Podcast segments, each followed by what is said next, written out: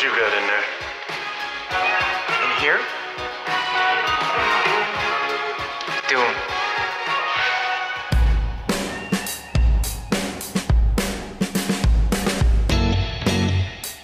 Здесь с вами «Теория кино» – подкаст о теории фильмов, метафизике экрана и философских аспектах кинематографа.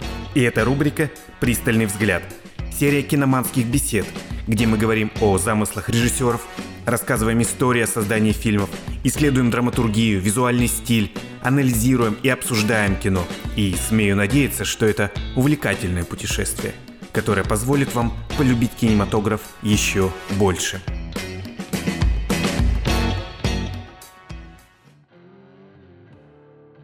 Привет, меня зовут Арсений. Со мной здесь снова мой старый друг Иван Осенков, музыкант, автор проекта F-Sharp и большой любитель кинематографа. Привет, Иван. Привет. В прошлый раз мы говорили про фильм «Авиатор». Мы продолжаем серию бесед о Мартине Скорсезе. Перед нами стал выбор, какой картиной продолжить разговор. Действительно, выбор очень непростой, поскольку у Скорсезе множество работ, достойных внимания. Это и ранние его картины, такие как «Таксист» или «Бешеный бык». Это и «Славные парни», один из знаковых фильмов в жанре гангстерского кино. Это и «Казино», и многие другие картины. Но в этот раз мы решили поговорить о фильме, который стоит немножко в стороне. Называется он «Цвет денег». «Цвет денег» фильм 1986 года. Да, он действительно находится в тени, немного в тени фильмографии Скорсезе, между двумя такими тяжеловесами. Это «Бешеный бык» 80-го и «Последнее искушение Христа» 88-го. По нескольким причинам мы решили поговорить о фильме «Цвет денег». Одна из них — это, в первую очередь, Том Круз. Да, Том Круз один из ведущих актеров в этом фильме. А, Ему исполняется 3 июля 61 год, и 12 июля в этом году уже выходит седьмая часть франшизы «Миссия невыполнима». Так что мы решили приурочить наш выпуск а, как раз вот к этому событию. Ну и стоит сказать, что Том Круз, 80-е годы, у него была интересная стратегия, да, он мечтал поработать со всеми ведущими режиссерами тех лет. Собственно, составил список и планомерно вместе с своим агентом, да, вот следовал этой стратегии. Вот, так что, конечно, обсудить его коллаборацию с такими мастерами своего дела, да, как Мартин Скорсезе и Пол Ньюман, нам показалось интересным. То есть Том Круз сейчас да, в статусе уже, понятно, суперзвезды, а, выступает. Тогда он был только еще восходящей звездой. Ну а главным, э, главным мотором этого фильма был Пол Ньюман. Собственно, он и был инициатором проекта, я так понимаю, да, изначально. Да, ну для начала скажем пару слов, собственно, о фильме Так, да, «Цвет что это за денег». фильм, да? Цвет денег, по всему по порядку. Вообще, это жанровое кино, по большому счету, да, это такое роуд-муви слэш спортивная драма. Это история о бильярдисте, который уже отошел от дел, да, его играет Пол Ньюман, и его протеже. В роли протеже выступает Том Круз. Собственно, это история наставника и ученика. Учителя ученика. Всегда двое их, верно. Это жанровое кино, и более того, это сиквел. Да, вот еще одна интересная параллель а, с деятельностью Тома Круза. Все мы помним, да, в прошлом году один из крупнейших релизов, Топ. кинотеатральных релизов, да, это был Топ Ган Мэверик, собравший в прокате 1,4 миллиарда долларов, спасший Голливуд.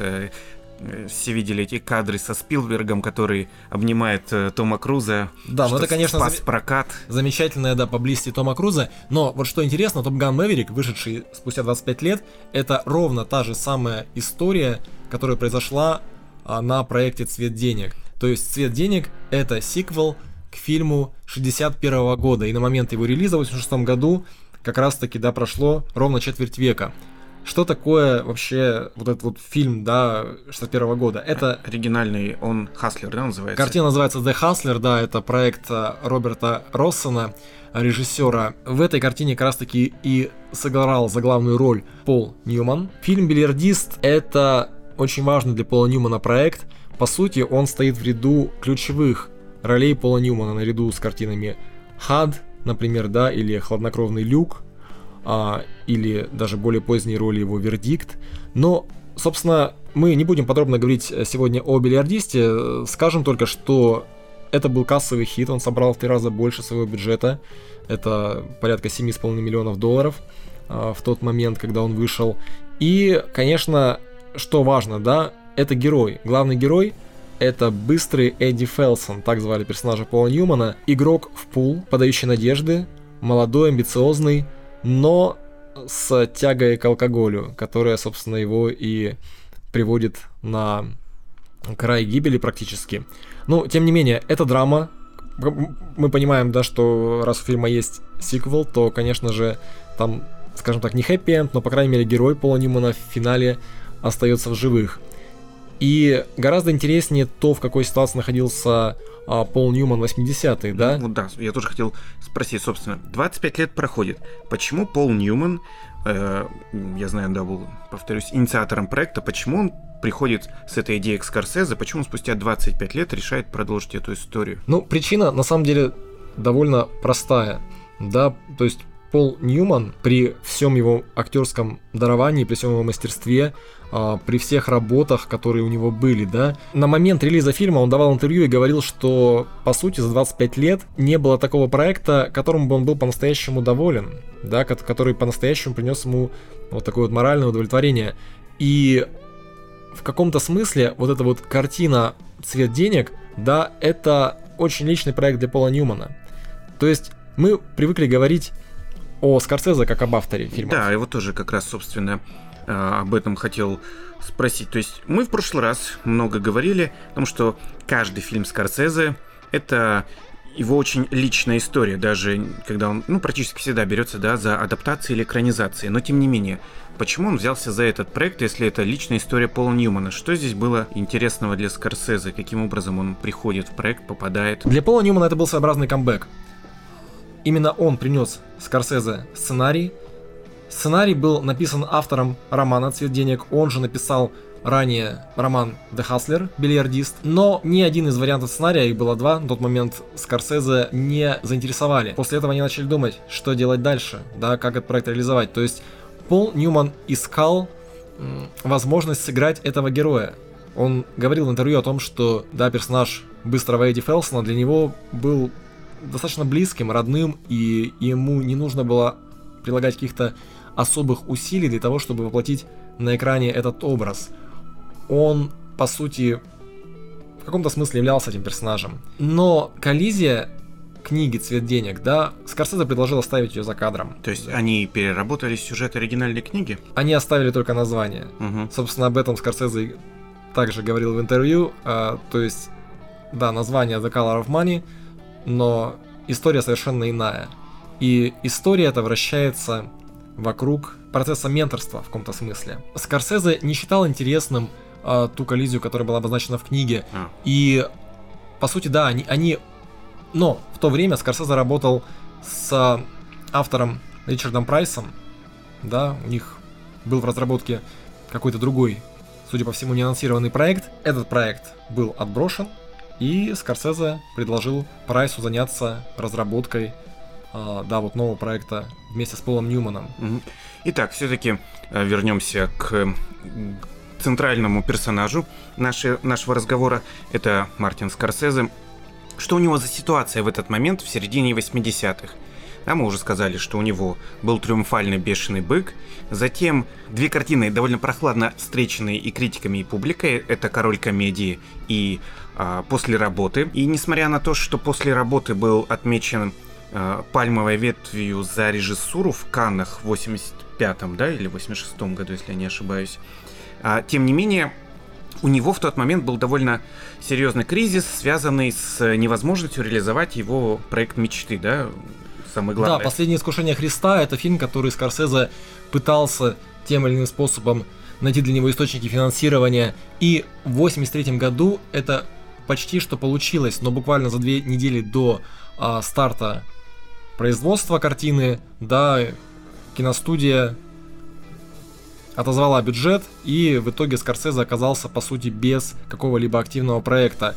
Там драматичная история, насколько я знаю, да, была и декорации были уже многие готовы, и костюмы были сшиты, но вот по каким-то соображениям Paramount, да, сняла этот проект с производства в тот момент, в тот момент. И да, для Скорсезе э, здесь период, после того, как он оказался э, у, ну, в такой ситуации, когда его проект э, ставит на стоп, он решил не отчаиваться, и он просто, по собственному выражению, снять проект упражнения в стиле, это был после работы. Да, он искал... Э, дело в том, что Скорсезе, по большому счету, он оказался, да, вне голливудской системы. И, конечно, для него это был ну, довольно серьезный удар. То есть, если говорить про тот период его творчестве, он оказался на распутье, по сути, да, стать... Ему предлагали снимать кино в Европе, да, у него были бюджеты, то есть он мог стать автором такого независимого европейского кино, да, собственно, и этот путь ему а, светил совершенно спокойно, то есть были люди готовы, готовы его финансировать, но... Или даже, как в одном интервью я читал, он даже в тот момент, по-моему, задумался а не поехать ли в Ватикан и не снимать ли документальные фильмы для Римской католической церкви о святых. А, такой момент у него был отчаяние, когда он думал, что у него вообще не будет работы. Но тем не менее у него была возможность, собственно, снимать кино все-таки оставаясь в Соединенных Штатах, но за небольшие деньги. И первым таким проектом для него стал After Hours после работы, сделанный в 85 году. Это была такая довольно странная а, комедия, да, странноватая. Если не видели, то посмотрите обязательно. Это очень необычный для Скорсезе фильм. А, собственно, у него не так много комедий, да, по большому счету. Если это черная комедия, или, как отмечал Роджер Роберт, сатанинская комедия, даже в некотором смысле, где герой как в аду бродит, да? Но при этом невероятно смешная, да. Угу. А, и, собственно, следующий шаг, следующий шаг на, да, вот след, следующая возможность для камбэка, это как раз-таки Пол Ньюман с его проектом к этому моменту Скорсезе уже завершил а, съемки после работы, это, был, это была осень 84 года, а, и, как я уже сказал, они встретились с Полом Ньюманом, пообщались, и э, Скорсезе сразу же на берегу сказал, да, что в таком виде он за фильм не возьмется, и для него здесь мало интересного.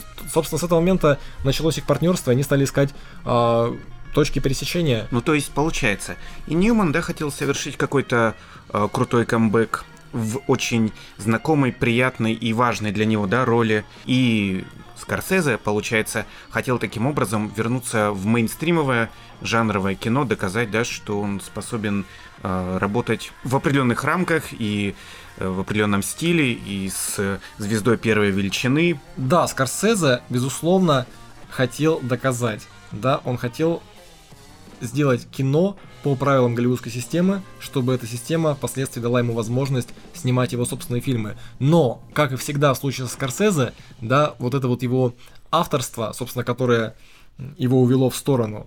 То есть он совершенно точно он понимал, что, возможно, да, Голливуд, дорога в Голливуд для него закрыта навсегда, но вот этот последний шанс в лице Пола Ньюмана, он за него ухватился. И что очень важно, если вот сейчас, да, позиции сегодняшнего времени мы видим на Скорсезе как на человека, который работает с суперзвездами. В частности, да, его сотрудничество с Ди Каприо много, многолетнее а, об этом говорит. Но 80-е годы Скорсезе это все еще довольно молодой режиссер, да? То есть ему было за 40 уже, но тем не менее звезды, которые, с которыми он работал, это были звезды, сделанные его рука, собственными руками. А, да, если мы говорим про Роберта Де Ниро, Харви Кейтл и Роберт Де Ниро в первую очередь. Да, это, это, это его сверстники, они знали друг друга а, долгие годы, еще будучи подростками. Конечно, со звездой калибра Пола Ньюмана, со звездой голливудской, настоящей большой той студийной эпохи, конца 50-х до начала 60-х, с такими звездами Скорсезе еще не работал в своей жизни. То есть для него это был один из его кумиров, один из идолов. И ну и Том Круз был только восходящий еще звездой в тот момент. Ну, а Том Круз, да, это был просто совсем молодой, еще начинающий актер.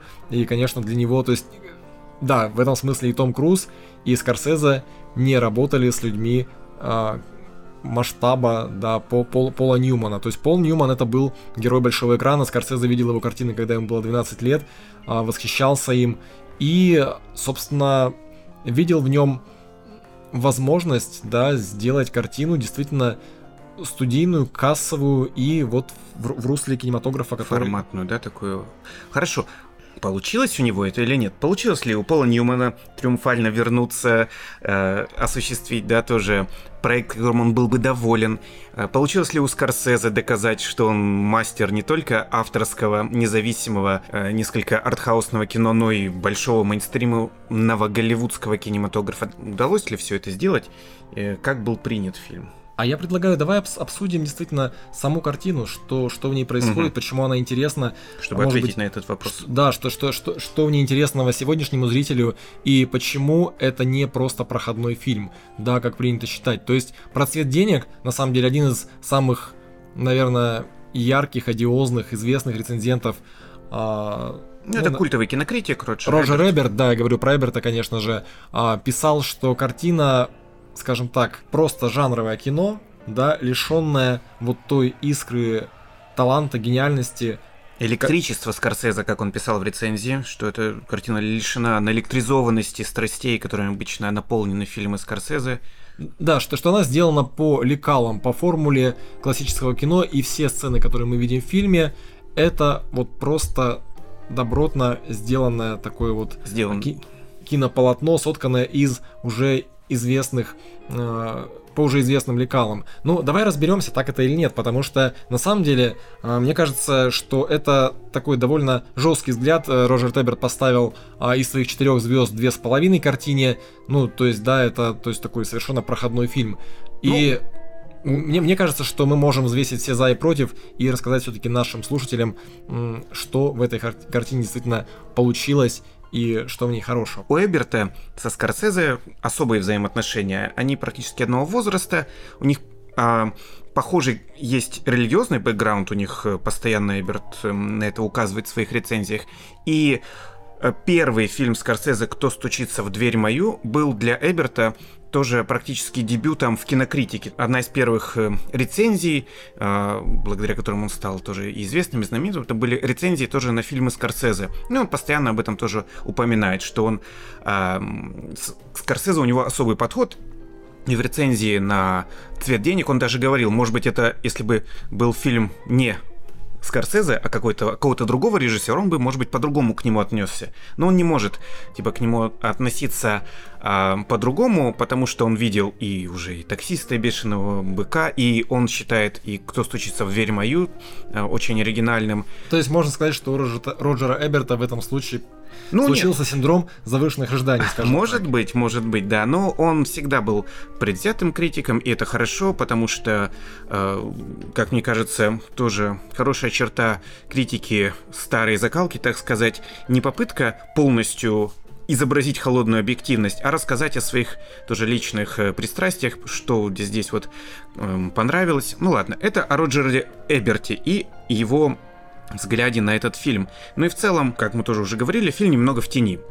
Итак, ты не первый раз, да, его э, смотрел уже к моменту нашего разговора, я так понимаю? А, слушай, ну я смотрел фильм, да, несколько раз в течение нескольких лет, и я помню, что, да, был период, когда мне было очень интересно фильмография Тома Круза, и я смотрел все, все буквально, в чем он сыграл, все, что было доступно, за исключением, возможно, двух или трех картин а, Тома Круза. И да, цвет, денег. Ну, собственно, где находился Том Круз в тот момент? Да, он находился на, на, в начале своей карьеры, то есть он сыграл, а, да, в, в драме про военную академию, да, собственно, это называлось Steps. Он сыграл в «Изгоях», у Фрэнса Форда Копполы, да, второстепенная роль. То есть он еще не был, да, вот leading man, то, что называется, он не был а, ни звездой первой величины, ни, небольших ролей у него не было в тот момент.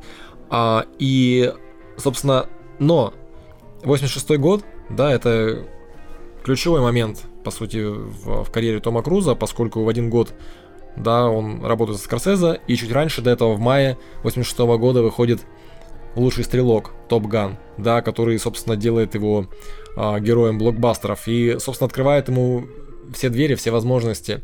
Вот, то, то есть, и вот эта вот идея, которую я уже говорил, да, вот эта вот мечта Тома Круза поработать с, с, с великими режиссерами, а, конечно, кстати, вот если говорить про фильм, да, здесь интересно то, что да, щедрость Пола Ньюмана, поскольку у него полный карт-бланш, да, вот на этот фильм он мог делать все что угодно, потому что это был, собственно, его проект, и без него проект бы не состоялся. И вот та возможность, которую он, допустим, да, в конце 60-х с Буч Кэссиди и Санденс дал Роберту Редфорду, здесь точно так же а, он а, заступался за кандидатуру Тома Круза, да, и, собственно, видел в нем потенциал, актерский потенциал, что интересно, да, вот если мы говорим про актерские работы, ну, здесь очень сложно вообще говорить об этом фильме как о фильме только Скорсезе, да, потому что, по сути, да, он в этом фильме выступал в качестве наемного работника, да, он делал фильм для Пола Ньюмана, и он даже говорил, а называл это, собственно, когда они вместе с Ричардом Прайсом, автором сценария, работали над текстом этой картины, над диалогами, а он говорил, что мы создаем, мы шьем костюм, да, для конкретного mm-hmm. человека. Этот человек Пол Ньюман, и здесь, если, а, если Пол Ньюман, да, недоволен тем, как звучат реплики, значит, мы их переписываем. То есть, да, в каком-то смысле он был подневольным участником, да, вот в этой вот а, сделке, скажем так, но а, что, что я хочу добавить, да, здесь, а, что, по сути, вот это вот сотрудничество, да, которое началось а, в Лос-Анджелесе и затем продолжилось а, точнее, началось еще в Лондоне со встречи Пола Ньюмана с Мартином Скорсезе, затем, да, они встречались еще а, в Калифорнии, и затем основная работа над сценарием велась а, в Майами.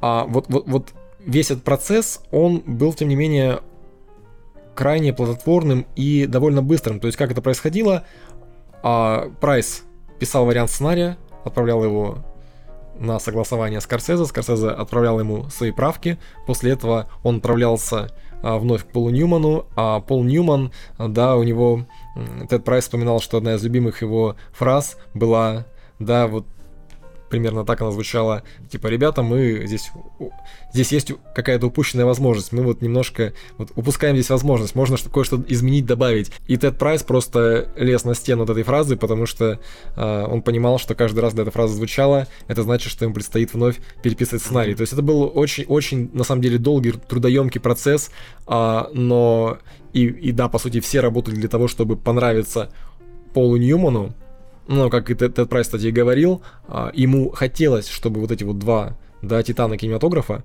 восхищались его работой, потому что для него это была первая сценарная работа в Голливуде, да, то есть он писал сценарии, но ни, ни, ни один из них не добрался до большого экрана, а, то есть он был известен в первую очередь как, а, да, да, как, как автор прозы. То есть, если в прошлый раз, когда мы говорили про авиатора, мы много раз делали акцент на том, э, насколько это тоже была э, личная история для Скорсезе. И мы раскрывали его с той стороны, что авиатор, несмотря на масштаб э, своего проекта, тоже очень авторский, авторская работа.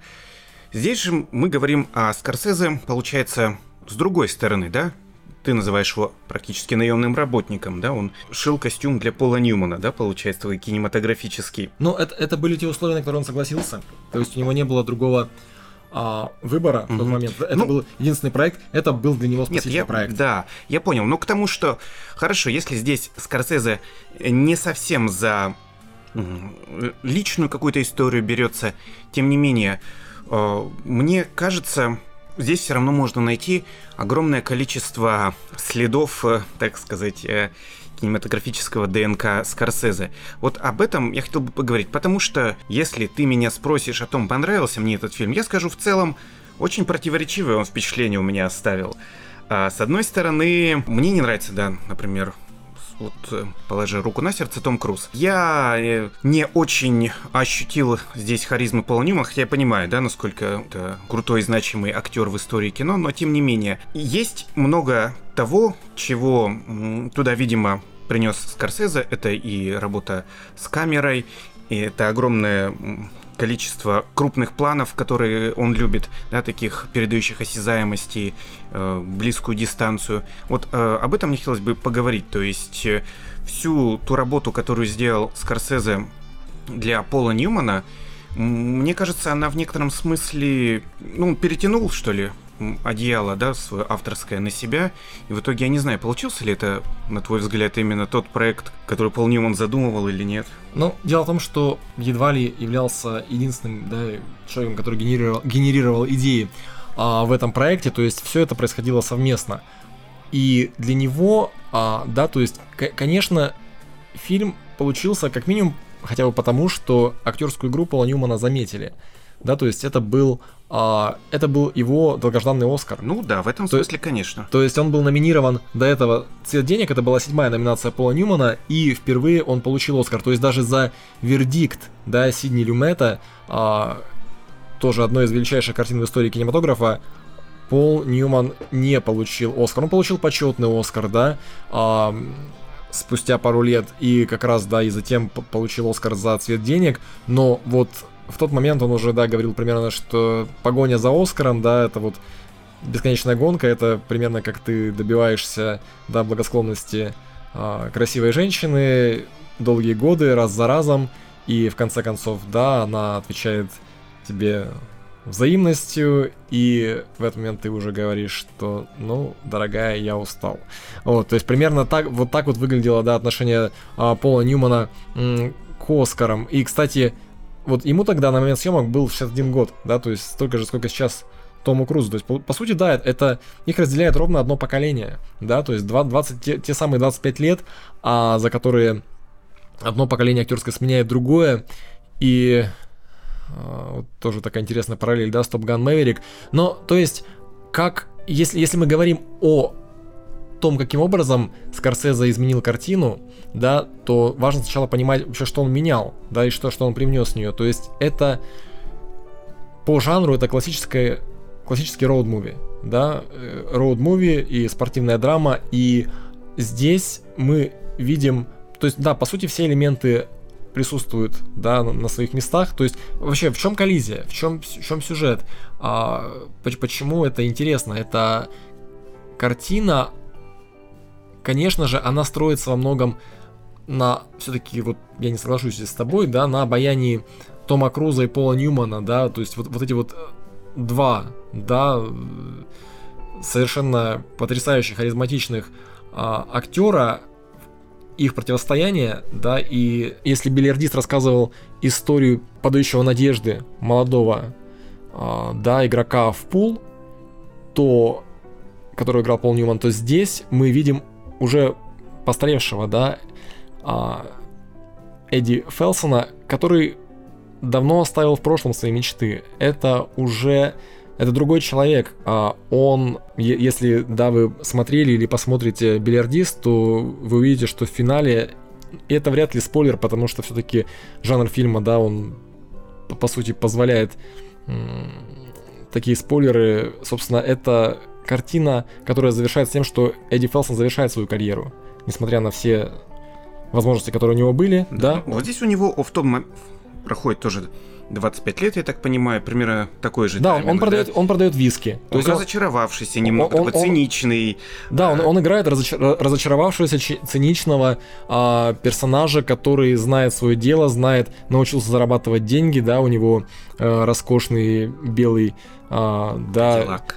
да, пятиметровый кадиллак, и, но то, чего он на самом деле хочет, да, все-таки его несбывшаяся мечта, это м, играть в пул. Но мы об этом не знаем сразу. Потому что изначально эта картина предстает нам... То есть, он, что мы видим? Мы видим персонажа, который замечает талантливого, но, скажем так, не а, слегка не владеющего собой, да, молодого игрока в пул. Талантливого, но не причесанного, скажем так. Прическа у него, кстати, хорошая там. А, он замечает, на самом деле, такой довольно тоже стереотип, да, молодого какого-то героя, который пробуждает в нем воспоминания о собственной страсти, да, а, то есть страсти, возможно, от которой он отказался или который пытается от которой пытается отказаться, который пытается забыть, да, вот он в первой сцене, он продает виски какой-то девушке, да, пытается продать целый там ящик или, да, он в бар ей, по-моему, толкал поддельные виски, а потом он начинает, э, точнее, он бросает взгляд на то, как играет э, герой Тома Круза, и вот мы буквально видим, как он э, отрешается от э, вот этой своей потенциальной покупательницы, всей истории с виски, он просто замирает и смотрит, да, и мы понимаем, э, что он, возможно, он смотрит на себя в молодости, как бы, да, и вот эта вот история о том, э, как человек э, находит для себя некоторый источник обновления, не знаю, жизни, возвращения к тому, что ему по-настоящему волновало. Причем он сначала пытается это скрыть, да? Он ведь Да, пол- это- половину вот- фильма пытается убедить героя Тома Круза, что ему важнее всего деньги в жизни. Дел- дело в том, что, да, мы видим такого расчетливого, уравновешенного, как ты сказал, возможно, циничного персонажа, а, который действительно, который действительно пытается, вот то, то, то, что он пытается сделать, это не то, что он пытается сделать, как в любом хорошем кино, да, то есть то, то, что он пытается сделать, это превратить персонажа Тома Круза, да, в, собственно, в, в источник Дохода. дохода, причем, да, Для, для себя.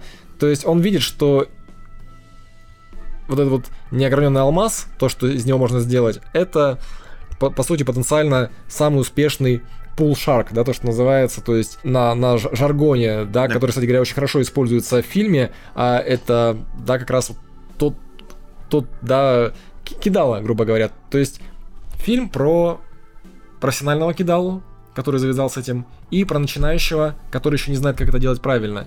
И вот это вот, а, да, вот То есть они играют в бильярд, на самом деле, а, в первую очередь не для того, чтобы просто играть в бильярд. Э, Это не совсем, да, получается, спортивная драма.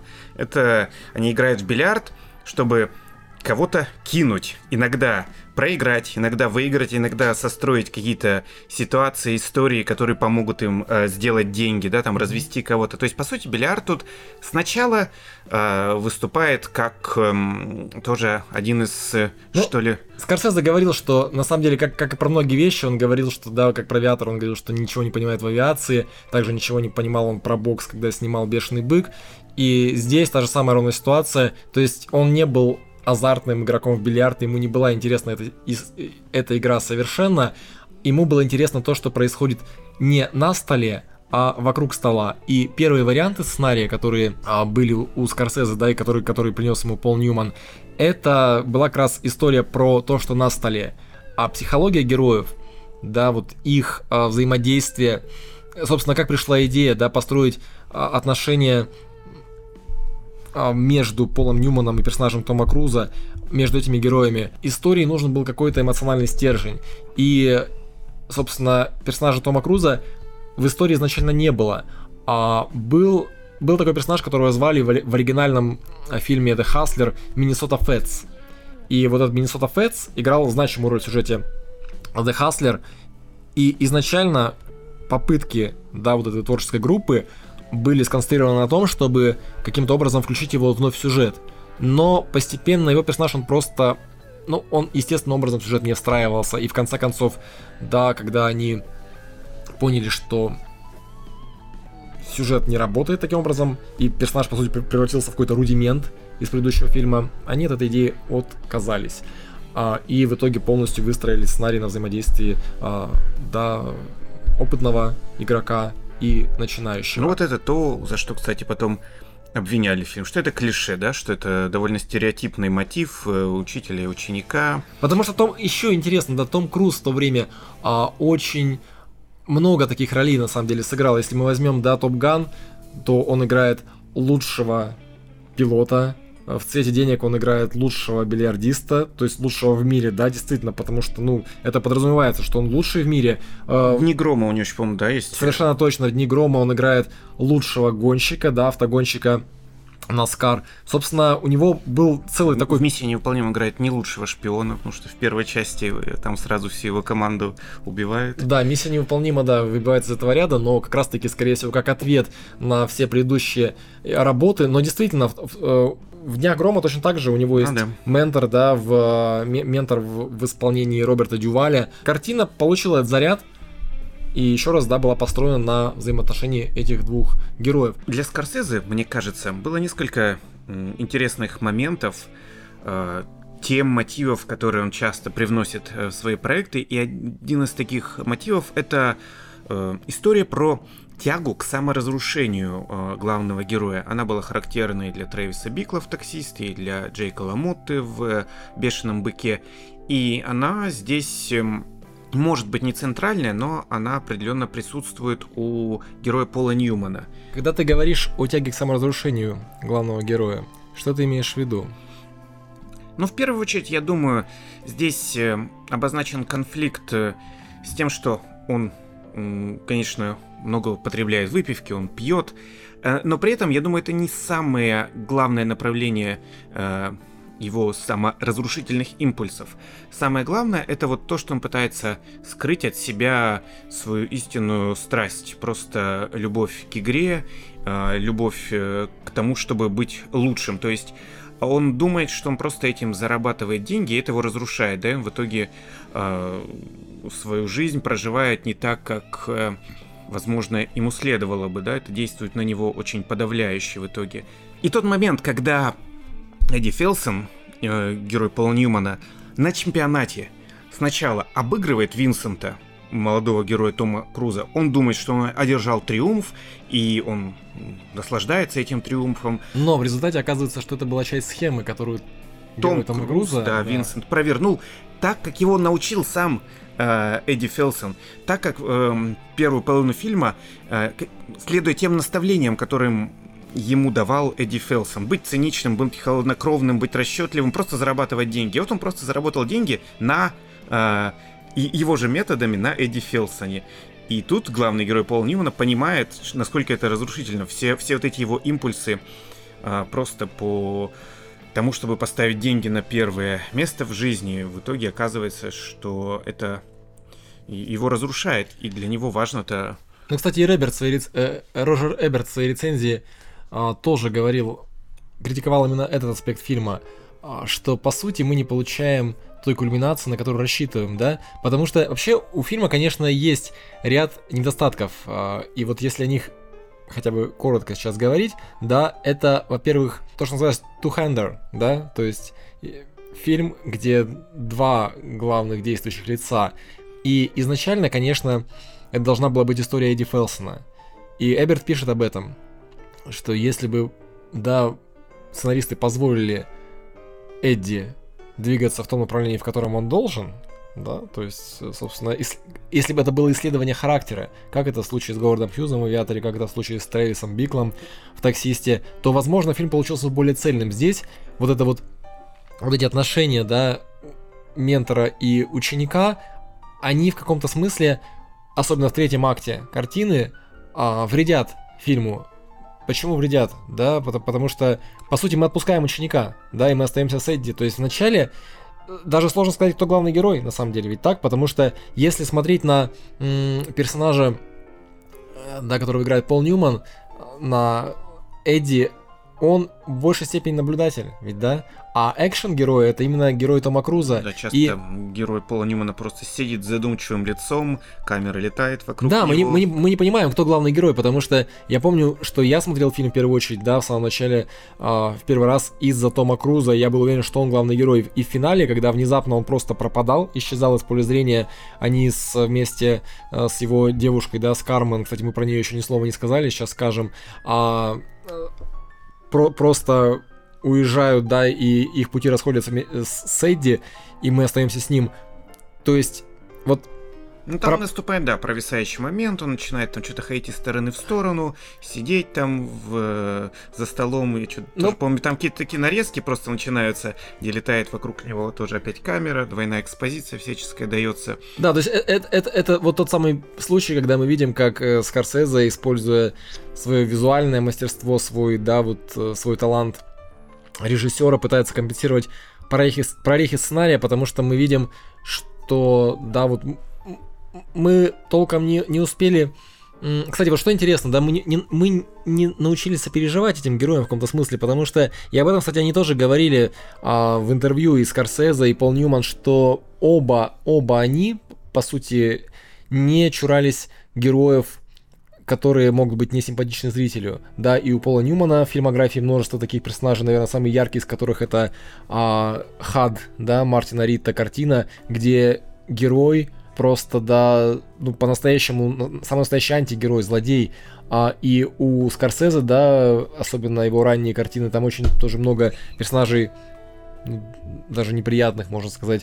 И, и вот здесь вот тоже не совсем понятно, кому сопереживать, да, то есть это голливудский фильм, но здесь есть вот этот вот привнесенный Скорсезе не совсем традиционный взгляд авторский на то, на то, каким может быть персонаж мейнстримового кино. И, конечно, вот с учетом вот, вот этого, да, аспекта, то, что фильм заработал деньги, да, собрал 50 миллионов, даже больше, да, кассовых сборов, это конечно, достижение, потому что действительно это не мейнстримовый сюжет по большому счету, и он заканчивается не мейнстримово. То есть, да, в финале мы не видим этой кульминации противостояния между учителем и учеником, на который рассчитываем. И вот, вот то, что как раз критиковал Роджер, Роджер Эберт. А это, мы, мы, мы видим что? Мы видим только зачин этого финального мы противостояния. Видим, точнее, мы э, видим многозначительный взгляд э, Пола Ньюмана в камеру и фразу «Я вернулся». Ну, то есть, на самом деле, тут э, становится понятно, о чем этот фильм. То есть, это фильм даже... Ну, точнее как. Сначала ты думаешь, да, он об этом, о учителе и ученике, а в итоге, на самом деле, это фильм о возвращении этого Хаслера. Может быть, там третья часть еще замышлялась, вот он вернулся, но не знаю, что-то, может быть, дальше не срослось. То есть, э, таким образом заканчивается фильм. Ну, кстати, я не слышал никаких, а, да, вот, чтобы были какие-то разговоры о том, чтобы продолжить а, картину, то, то есть... Сама фраза, вот он смотрит в камеру и говорит, я вернулся, да, это на таком полусловии как бы заканчивается. У них не состоялась схватка, там игра у них только начинается, они встают там только за бильярдный стол, а ничего мы дальше не видим, э, делаются ставки, а фильм, по сути, заканчивается.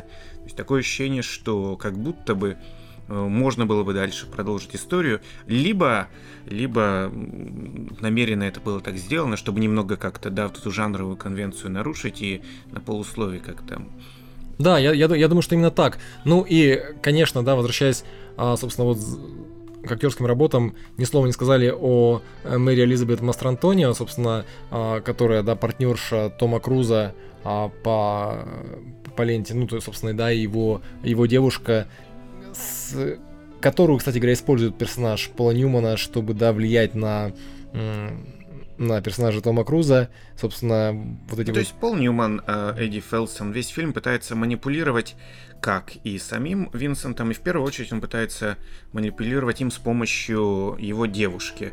Да, то есть э, таким образом еще цинизм его демонстрируется, что он постоянно...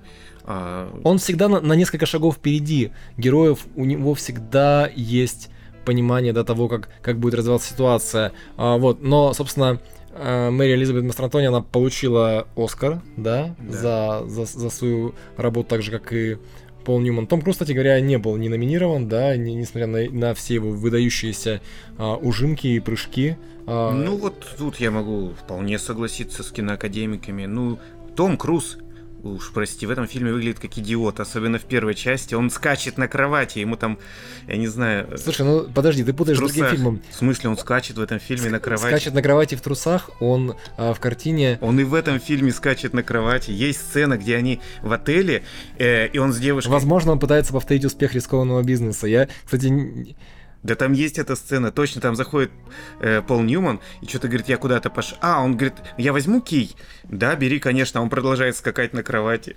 А да. его девушка спрашивает, куда он? Да там куда-то пошел поиграть. Окей, хорошо. Ну, я, я понял, про какую сцену ты говоришь, но там это... Э, да, то есть, видимо, Том, Том Круз в первой половине 80-х, он, он, он да, дел, делал странные вещи в, в, в, в картинах, в которых снимался. И он ви- не выглядит там, на самом деле, просто как мальчик. То есть, он как бы молодо выглядит, но он там, ну, не знаю, такой... Но согласись, это все таки лучше, чем если бы Пол Ньюман скакал в трусах на кровати. А, кто знает, кто знает. Ну ладно, вернемся, вернем, вернемся, да, к а, к обсуждению драматургии фильма. Проблема с драматургией у этой картины, безусловно, есть. Но есть и достоинства. И, собственно, режиссура Скорсезе это одна из них. Да, давай вспомним хотя бы некоторые моменты, которые делают фильм выдающимся в плане Ну, Визуально, собственно, да, очередь. это то, что мне и понравилось. То есть мне показалось, да, скучноватая стереотипная действительно история, не слишком интересными персонажи. э, вообще, в целом, бильярд тоже меня не особенно интересует. Но то, что сделал Скорсезе в плане постановки, я думаю, здесь очень хорошо, потому что он в любом случае сумел э, сделать эту историю опять э, осязаемой, сделать опять максимально близкую дистанцию между зрителем и героями, и вообще миром, в котором все это происходит, и сделать все это невероятно красивым, притягательным и стильным. То есть стиль это очень сильная сторона Скорсезе.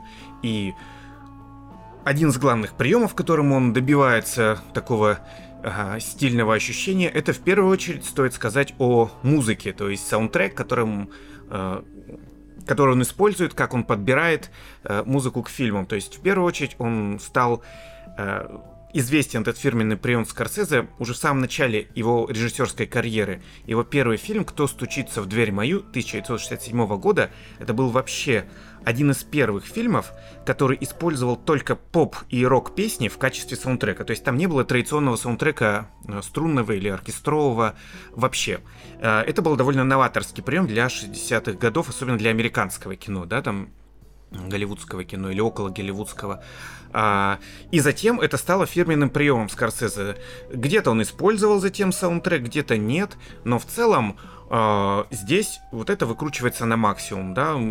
Это плоть от плоти музыка 80-х, э, такой кантри-рок 80-х. Конечно, у многих, может быть, 80-е в первую очередь ассоциируются там с диско, электроникой, но это тоже очень такая американская, так сказать, большая американская кантри-рок музыка, да, блюз-рок вот в таком духе, там используется музыка. Марка Нофлера из Dire Straits, Дона Хенли из The Eagles и других известных американских Да, Рок и блюз-исполнителей. Здесь можно сделать вступление, наверное, и сказать о том, что Скорсезе а, в 80-е отметился еще и как клипмейкер, да, и сделал уже в следующем году, после релиза фильма «Цвет денег», э, снял клип для Майкла Джексона на его известный, конечно, трек «Bad», да, там, где действие происходит на подземном паркинге, и Некоторые чувствуется, да, Да, взаимосвязь. ви- вибрации вот примерно те же самые, связь чувствуется.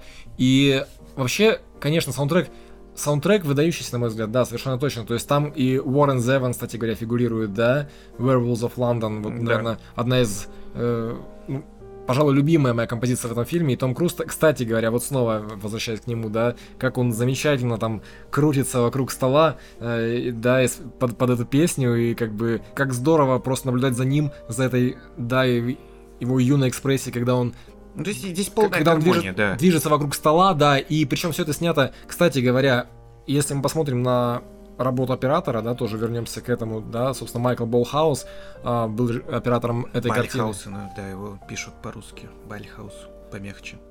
О- окей, а, собственно, был готов снимать десятки дублей на самом деле, по- А, потому что, это, потому, кстати, тоже очень интересные потому что операторы. Да, сейчас о нем поговорим, потому что, да, он понимал, что, да, это, это бильярд, и положить шары в лузы с одного дубля, ну, это практически невозможно. Но, к слову, да, вот снова об... Все знают сейчас Тома Круза как человека, способного выполнять самые невероятные трюки, а в фильме «Цвет денег», да, то, что он делал, он, по сути, за буквально полтора месяца, или, может быть, даже меньше, да, как говорил Пол Ньюман, за полторы недели этот парень научился играть в пул, да, не хуже, чем я, я играю в бильярд всю жизнь. Ну, собственно, они... они ну, Без это- спецэффектов играли в бильярд. Это Они- если не CGI. они, они играли, они иг- играли в бильярд, да, и действительно э, есть знаменитая сцена, где, которую сняли с одного дубля, где Том Круз кладет все шары в лузы, камера вращается вокруг стола, это один дубль, и это феноменально, то есть это действительно, это мастерство, и Том Круз такое делал, кстати, неоднократно, да, он водил гоночный болид, на, на, на съемках Дней Грома, да, он, конечно же, все, все знаем, да, сейчас летал в Топ Ган Мэверик на истребителе и так далее, собственно, и вождение мотоциклов и прыжки с небоскребов, все это в его а, фильмографии есть, но вот это вот, наверное, один из тех первых примеров именно работы как stunt double, да, по сути, то, что мог сделать дублер, то, что могли сделать профессионалы игры в бильярд, э, в пул, э, это делали м, сами актеры, и Пол Ньюман, и Том Круз. Ну, а Скорсезе, собственно, игру в бильярд, это тоже многократно отмечается в рецензиях на этот фильм, сделал игру в бильярд, в общем-то, во-первых, невероятно динамичный. То есть, ну так-то это довольно скучноватое зрелище, игра в бильярд в целом-то. Ну, ходят вокруг стола. Никто с такой динамикой в него не играет, как это показано в фильме. Да, он сделал ее невероятно динамичной и, главное, сексуальной. То есть...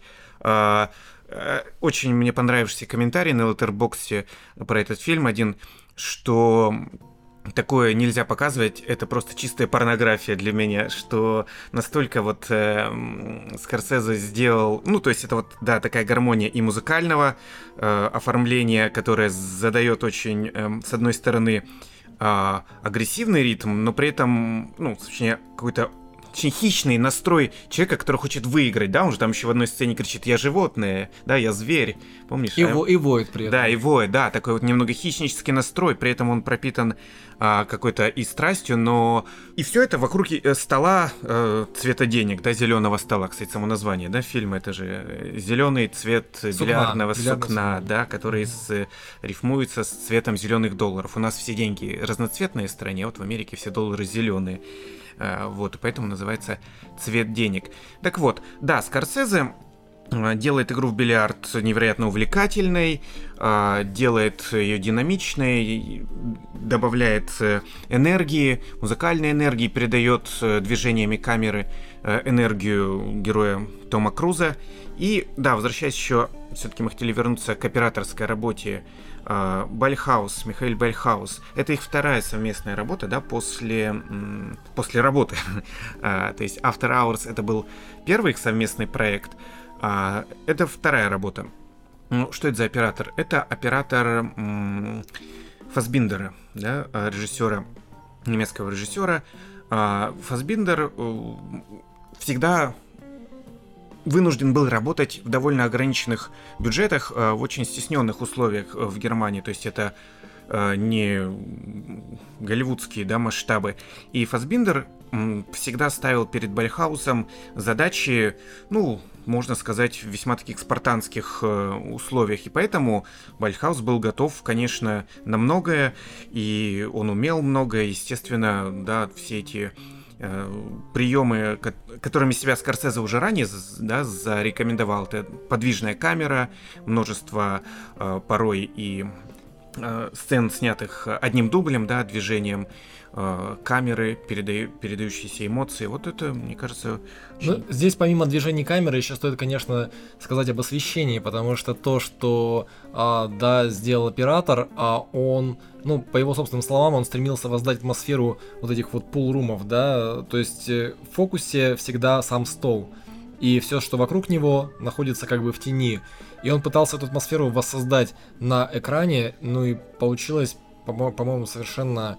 То есть, по, по сути, да, вот, вот это такой же иконический, да, образ, как и, допустим, бары, например, из Терминатора, да, то есть мы помним очень четко атмосферу 80-х, и она в этом фильме прямо транслируется через экран благодаря тому, как эти а, какое там, ну да, там потрясающее освещение. Классическое какое-то даже подсознательное, может, представление об американских барах, да? А еще что интересно, да, а, Скорсезе, конечно, ну вот его визуальный гений, то, как он, что вообще он делал, да, собственно, вот мы с тобой не упомянули еще, а, как он интересно использовал сами объекты в кадре, да, отражение Пола Ньюмана отражение, да. в шаре бильярдном, или, например, камера, камера, которая следует за шаром, то есть, по сути, да, вид от вид из камеры от да тоже все с точки, с точки, без... с точки зрения катящегося шара по столу. То есть все это абсолютно клиповые какие-то э, элементы которые придают картине умопомрачительную динамику. А, и да и, и этот же потрясающий монтаж да а, Тельмы, Тельмы Schoolmaker, да, насколько он, да, такой буквально пулеметный и очень тоже клиповый. И по сути, по сути, э, в этом фильме, да, в каком-то смысле есть все, все то, что что также имело место в зарождающемся в то время MTV, да, то есть это, это, это... Ну да, он здесь рифмуется со многими фильмами 80-х, визуально рифмуется. Он мне, да, чем-то напомнил и фильм Ридли Скотта «Черный дождь». Тоже а, вот это атмосфера э, связанное с, кадрами, в которых много какого-нибудь тумана, э, дыма, да, там, э, там еще такая холодная предзимняя или зимняя атмосфера, да, там они выходят, видно пар, и он такой прямо осязаемый изо рта, э, тоже в этих барах, там не совсем, я бы не сказал, что там супер накурено, но там есть какая-то такая вот эта зернистая, да, полутьма постоянная, да, вот это вот Плюс, да, много крупных планов. Там и крупные планы, и сначала стаканов виски, да, по-моему, есть, где в самом начале виски. И пиво, плохого американского пива. Кадр с шаром, о котором ты уже упомянул, мне очень понравился. И не просто потому, что он действительно круто выглядит, и, и я даже не очень понимаю, как он сделан. То есть, куда они там помещали камеру. Э, то есть, это же все без CGI сделано, без э, спецэффектов. То есть, мы видим буквально в отражении, э, как э, Пол Ньюман, да, берет ки, настраивается на удар. Ведь этот момент еще сделан уже к финалу. То есть, когда, собственно, главный герой осознает свою истинную страсть. Это не деньги на самом деле, это вот именно То есть игра. такой момент рефлексии, Да. буквально воплощенный том, Он хочет просто, да, играть. Его интересуют вот эти шары, интересует вот это вот все. Он там отражается, он там внутрь помещен этого шара, да, вот эта вся его э, сущность там.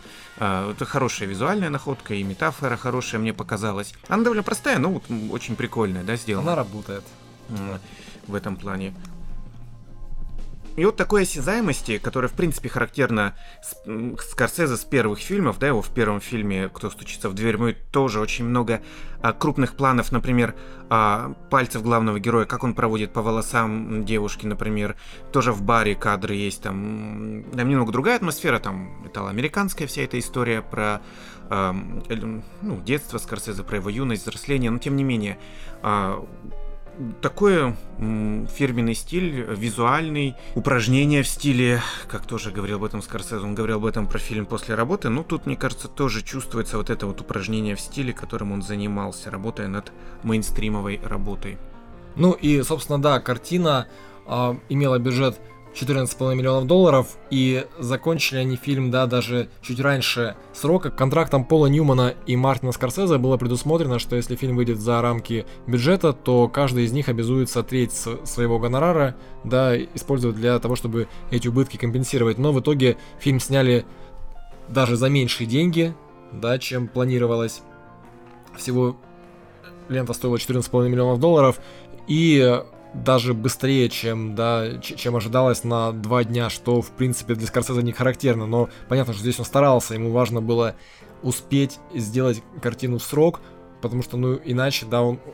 он- здесь Может быть, поэтому они решили последнюю сцену дуэли не снимать? на, на, кону, на, кону, на кону была его репутация как режиссера, да, и, конечно, ф- собственно, Собственно, давай тогда ответим на главный вопрос. Вот он хотел снять мейнстримовую картину, с помощью которой он бы мог доказать голливудским студиям, что он способен работать и в рамках бюджета, и в рамках сроков, и с вообще большой звездой, с с Полом Ньюманом. звездой, и в рамках сюжетных конвенций, да, в рамках э, работающих каких-то а, понятных зрителю формул. То есть удалось ли это сделать, как был в итоге принят фильм? То есть мы поняли, что он, да, был успешен с коммерческой точки зрения, но в целом открыл ли он ему дальше возможности и как он был принят критикой? Ну, да, ко- Про конечно... критику мы уже много говорили, кстати. ага. Да, то есть критика была разная у фильма, да, но никто не ругал его сильно, да, возможно, кроме Эберта, и никто и сильно не хвалил. То есть, да, собственно, это был такой а, прием, да, характерный для коммерческого фильма. Вот, но если говорить о том, открыл ли он возможности для Скорсезе, то, конечно, это произошло, и именно благодаря успеху «Цвета денег» он наконец-то получил возможность снять «Последнее искушение Христа». А, Картина, которая для него, как для католика, была крайне важной и ну, и в итоге оказавшийся очень тоже э, противоречивой. Противоречивый, вызвавший бурю возмущений, скандал, что не часто, кстати, с фильмами Скорсезе случается, э, несмотря на да, их ажиотаж порой связанный с каждой премьерой Скорсезе, или как сейчас, вот, да, например, уже все ждут убийцы цветочной луны, но вот последнее искушение Христа прям был очень скандальный в свое время фильм. Ну, наверное, все-таки имеет отношение к тому, что фильм на религиозную тему, На да, в первую очередь. тему, да. То есть то же самое было с, э, с картиной Мела Гибсона, да, «Страсти Христовы». то Ну, есть да. я, я не думаю, что какой-либо другой фильм Скорсезе а, вот с- с- с- то есть материал диктует вот, вот именно вот, вот это вот очень резкую критику или, или ре- резко полярные мнения. Да, то есть фильм открыл двери, да, и для Скорсезе, для продолжения его э, работы в Голливуде. И для Тома Круза, несомненно, да, Топ Ган, вот этот вот дв- двойной его, э, двойной удар из Топ Ган и Цвета денег тоже открыл ему новые двери. Кстати, Том Круз, э, 88 год, да, это Человек Дождя, это, пожалуй, самая главная, да, работа его актерская 80-е. А, и до того, как он переключился, собственно, 90 это была уже совершенно другая история для Тома Круза. То есть, собственно, за 80-е он поработал действительно со всеми мастерами, с которыми хотел поработать. Ну, за, исключением, может быть, Сидни Поллока, да, только с ним он поработает еще чуть позднее, в 90-е уже. Но, да, разумеется, и, конечно, э, ну, Пол Ньюман, да, он получил Оскар, он получил заветный Оскар, и а, после, после этого... Кстати, мы знаем, да, что Пол Ньюман, а, кстати, очень интересно, да, для него, по большому счету, да, это, это был уже, ну, в каком смысле, закат карьеры, да, то есть вот, э, то, если, кстати, сравнивать а, карьеры Тома Круза, да, и Пола Ньюмана, мы видим, что ну вот сейчас, допустим, что делает Том Круз в свои 60 лет, да, он снимается в экшн-фильмах, это невозможно было представить а, в то время 80-е, да, то есть э, Пол Ньюман, по идее, должен был, если бы не цвет денег, он уже мог играть роли второго плана, играть, да, отцов и дедушек, но он, проявив, да, изобретательность, сумел такие ну,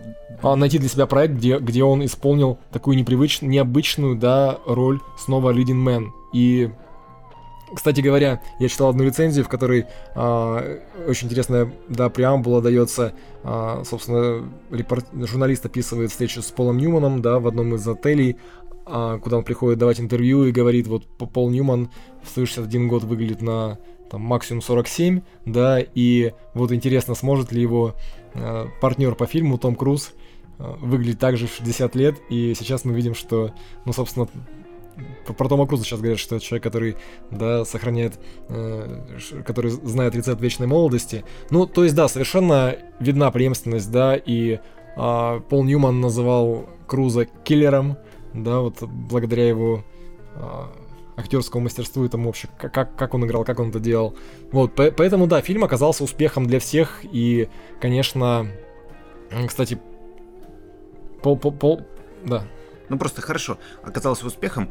Почему тогда он оказался в тени в итоге по прошествию времени? Почему сейчас Почему мы сейчас начали разговор с того, что это может быть не самая известная картина фильмографии Скорсезе, ну и в целом это не очень сейчас растиражированный известный фильм даже фильмографии Тома Круза. А за счет чего он тогда все-таки сейчас оказался в ряду, может быть, э, картин второго порядка для многих из этих эм, и для Пола Ньюмана, и для Тома Круза, и для Скорсезе?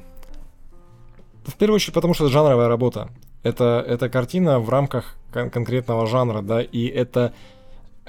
И, возможно, еще, да, по, по той причине, что Скорсезе, да, и до, и после него были более мощные работы. И у Тома Круза фильмография включает гораздо более интересные роли а, и, и работы. Но, скажем так, фильм, наверное, все-таки он не открывает каких-то а, по-настоящему глубоких истин о человеческом характере, то, что делает по-настоящему мощная, любая по-настоящему мощная картина. И он не... Он, он, он скорее, да, это такой... Это как бы не сиквел, да, но он, он дает тебе возможность... Вот что интересно, да, увидеть того же самого персонажа спустя 25 лет, и в силу таланта Пола Ньюмана, да, и в силу все-таки хорошо написанного сценария, ты в это веришь, что именно так все и происходило, да, так могло бы быть с этим персонажем. То есть это в, в этом фильме есть правда. А характера и, кстати, диалоги, да, очень все-таки хорошо и живо написаны. Там а, он, он держит тебя, он заставляет тебя наблюдать за всем этим, за исключением, да, пожалуй, чуть более слабого третьего акта, но эти персонажи, они увлекают. Все-таки есть какое-то какое-то обаяние в этих обаяние есть в этих я... работах, но но это не делает этот фильм, конечно, не ставит его на один уровень. Все-таки сама история, да, возможно, она немножко недокручена в пла- плане, а, то, то есть, если бы это был, да, формульный, скажем так, фильм, да, чем даже, а, чем каким его описывал Роджер Эберт, возможно, он был бы сильнее. Но здесь мы не видим какого-то, мы не испытываем катарсиса, да, в конце этой да ленты. даже особенного напряжения. То есть а, он в целом очень расслабляющий фильм. То есть я, там нет антагониста, на самом деле, по большому счету. Да? Они, никто им большого сопротивления не оказывает. Они э, ни с кем там не борются, да, там никакой вот такой... То есть, да, если сравнивать с другими спортивными драмами, да, здесь нет, а здесь... Никаких плохих парней там тоже нет, по сути, вообще. Они там в какую-то драку ввязываются, но это случайная драка там тоже вообще... Ну, кстати, если вот смотреть на фильм «Бильярдист», да, вот э, The Hustler оригинальный, э, там примерно так же, то есть там тоже ведь история не про, а, не про бильярд и не про победу в бильярде, там история, это тоже попытка раскрыть э, характер, да, но если здесь все-таки вот характер немножко, вот, вот эта основная идея э, слегка расслаивается между двумя персонажами, что и делает фильм, возможно, чуть менее сильным, чем он мог бы быть, то в The Hustler а, там есть тоже второстеп... ну, как бы, да, основная линия сюжетная про то, про взаимоотношения э, героя Пола Ньюмана, да, с девушкой, в которую он влюблен, э, которая тоже страдает от алкоголизма, собственно, и вот это, это на самом деле все-таки такие очень бытовые истории, но поданные, завернутые, да, в оболочку спортивной драмы и какого-то такого вот, э, да, роуд-муви, то есть есть, есть внешнее движение, а внутреннее движение в фильме, оно как бы подразумевается, и но фактически герои, наверное, как бы никуда и не, приходят в итоге, да, то есть а, персонаж Пола Ньюмана во многом он статичен. Ну, это да, это тоже обвинение а, уже не раз упомянутого Роджера Эберта было в том, что персонаж не развивается. Но тут я, кстати, немного не согласен. Вот если все-таки брать финал, в котором он э, приходит просто к тому, что он хочет а, одержать верх над э, этим юнцом, что он просто хочет доказать, что он крутой игрок, а не циничный вот этот кидала, который работает играет в бильярд только ради денег, то мне кажется, тут есть некоторая все-таки эволюция. То есть он вначале выступает как э, немного разочаровавшийся в жизни циник, который, он же там даже произносит фразу, что главное, так и говорит, да, главное что-то в жизни деньги, да, и у самых лучших людей в жизни должны быть деньги, что-то такое он говорит. А в итоге он вроде как приходит, он там швыряет эти деньги, которые ему Винсент, да, герой Тома Круза, дал как часть от аферы, которую он такой провернул, да? Знаешь, мне кажется, самая главная проблема, наверное, в том, что мы не до конца понимаем всегда, то есть чего же хочет все-таки, да, герой Пола Ньюмана, потому что вот, вот этот его внешний лоск такого матерого афериста, да, который он несет на протяжении большей части фильма, а потом внезапно он ломается, мы видим его уязвимость. Кстати говоря, очень интересный да, момент, видим, когда, когда он проигрывает, когда, когда его, по, по большому счету, когда его провели, да, когда его а, когда он оказался а, жертвой, да, вот, вот такого же Хаслера, каким он был сам. Этого молодого Хаслера, кстати, играет молодой Форест Уитакер. Там много таких, эм, ну как много, там Джон Тартура, да, молодой играет, и Игги Поп еще там эм, эпизод тоже у него есть, э, где он играет бильярдиста. Прошу прощения, что перебил. Мы наблюдаем, да, вот этот момент. Для Пола Ньюмана этот момент уязвимости, конечно, как для актера, который воплощает в себе, да, вот все черты uh, Leading Man, uh, это, конечно, очень смелый шаг, но фактически именно в этот момент мы, мы, мы все еще до конца не понимаем все-таки про, про, про, про что он как персонаж. То есть он э, в каком-то смысле слишком амбивалентный, слишком размытый. И вот это вот... Да, то есть как бы его возрожденная страсть, по сути, то, как формулировали историю, э, только формулировали идею фильма сами создатели, и Пол Ньюман и Скорсезе, да, это то, что их привлекало. Они пытались рассказать историю возрождения, да, возвращения той утраченной страсти к чему бы то ни было, к тому делу, которым они занимаются, э, будь то игра в пул, да, или актерское ремесло. Финал, и, финал об этом и, говорит. И, или режиссура, да, но... Э, но есть моменты, которые уводят от этой центральной линии, фильме, да, получается? Да, и которые по сути, по сути служат, да, каким-то таким развлекательным э, э, элементом, то, то есть э, которые как бы тебя действительно сбивают с, с пути. И еще не сказали мы с тобой про открывающую, кстати, сцену. Очень эффективно решена экспозиция в этом фильме на самом деле, да. Еще до того, как мы видим впервые встречу... Во-первых, все, все три персонажа встречаются буквально в одной сцене в баре, да, то есть там, там же есть и Эдди, там же есть, да, и а, Винсент. Там же есть Эдди, там же есть и Винсент, э, да, и Кармен. Они все встречаются в одном зале в первой же сцене, но и еще... Да... Тартура там есть. но еще до этого мы видим, да, точнее слышим голосом а, Мартина Скорсезе буквально озвученные правила игры э, в девятку, да, собственно, разновидность э, разновидность игры, игры в пул, да, в, в которой они играют, собственно, э, и это очень здорово сделано, то есть по большому счету ничего не нужно, мы сразу понимаем, нет, нет ничего лишнего, нет какого-то монолога, да, допустим, героя Тома Круза, где он объясняет своей девушке как, как правила игры или вот, вот такие вот штампы. Это просто, это авторское высказывание, это авторс... Ну, это голос, тоже, да, голос, фирменный... голос режиссера, где он говорит буквально самые базовые вещи для того, чтобы мы понимали, о чем будет эта картина. А о чем эта картина? О том, что там финальная строчка, да, что в девятке, да, на самом деле правила такие, ты, а, ты можешь забить все шары, но если ты не забиваешь девятый шар, ты проигрываешь. И, а, и то есть во многом девятка это игра основана на удаче. Но некоторые люди научились управлять своей удачей. И, собственно, здесь а, вот этот да месседж о, о, о, о таких людях, мастерство которых находится на таком уровне, когда они могут, по сути, влиять да, на вещи, не подвластные а, всем остальным. Да, это фильм, может быть, не первой величины в фильмографии Мартина Скорсезе. О нем можно сказать, что он, вероятно, наполнен некоторыми штампами или некоторыми истертыми жанровыми конвенциями, но тем не менее он в конце концов а, за что он мне в итоге, может быть, больше понравился, чем не понравился, а, я хочу привести небольшую цитату из журнала «Искусство кино» 98 -го года. Очень хорошая просто фраза, которая, по-моему, а, хорошо характеризует этот фильм, что это кино относится вот к такому поджанру в фильмографии Скорсезе, фильм «Воздушный тревелинг» по некой эстетической целостности, то есть детальное погружение в какой-то пространственно-временной вот такой вот континуум. А, это просто вот действительно история погружения вот в эту атмосферу. Там практически ничего нет эм, о том, что это за место действия. То есть, да, там какие-то города называются, но в целом там нет, э, по большому счету, привязки к времени и месту действия, кроме эстетической привязки. И через это ты все понимаешь. И вот действительно такое воздушное путешествие через вот то время, через вот тот кусок 80-х годов, через ту середину 80-х, через тех людей, которые были одержимы страстью к бильярду, но можно на их место поставить э, людей, одержимых любой другой страстью в этот же период. И вот это, мне кажется, очень...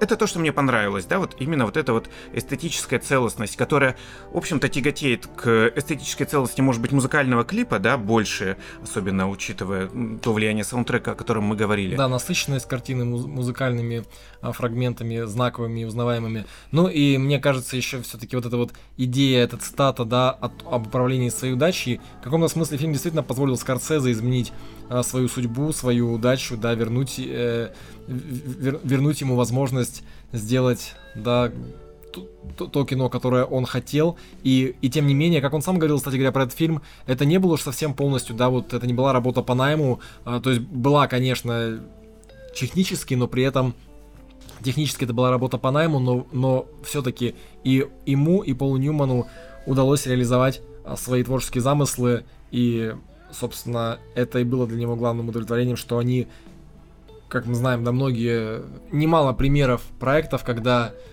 два сильных, две сильных творческих единицы встречаются и не могут поладить, и в итоге расстаются в плохих отношениях, или так или иначе, да, проект, проект не, не, не срабатывает. Здесь все сложилось, и все участники этого процесса были довольны и собой, и друг другом, и финальным а, продуктом. Поэтому в этом смысле фильм, конечно, фильм, конечно, можно назвать безусловным успехом. На этом завершим разговор о фильме «Цвет денег». А, и, наверное, да, мы подумаем, какая будет следующая тема, постараемся выбрать что-то максимально интересное а, из фильмографии режиссера, и я думаю, что... Да, я тоже надеюсь, следующий выбор будет а, опять неожиданным, но тем не менее интригующим. Может быть, это будет внезапно Кундун или очень я бы хотел поговорить на самом деле о фильме «Молчание», тоже на религиозную тему, уже поздний фильм Скорсезе. А, или, может быть, мы в целом поговорим про отдельно религиозные фильмы. Да, собственно, «Последнее искушение Христа», «Кундун» и «Молчание» — это такая совершенно четкая религиозная трилогия, да, и можно было бы об этих картинах поговорить в рамках одного выпуска. Ну, а на сегодня мы с вами прощаемся. Спасибо, что были с нами. И Хорошо. Да, спасибо за внимание. Увидимся. Оставайтесь с нами.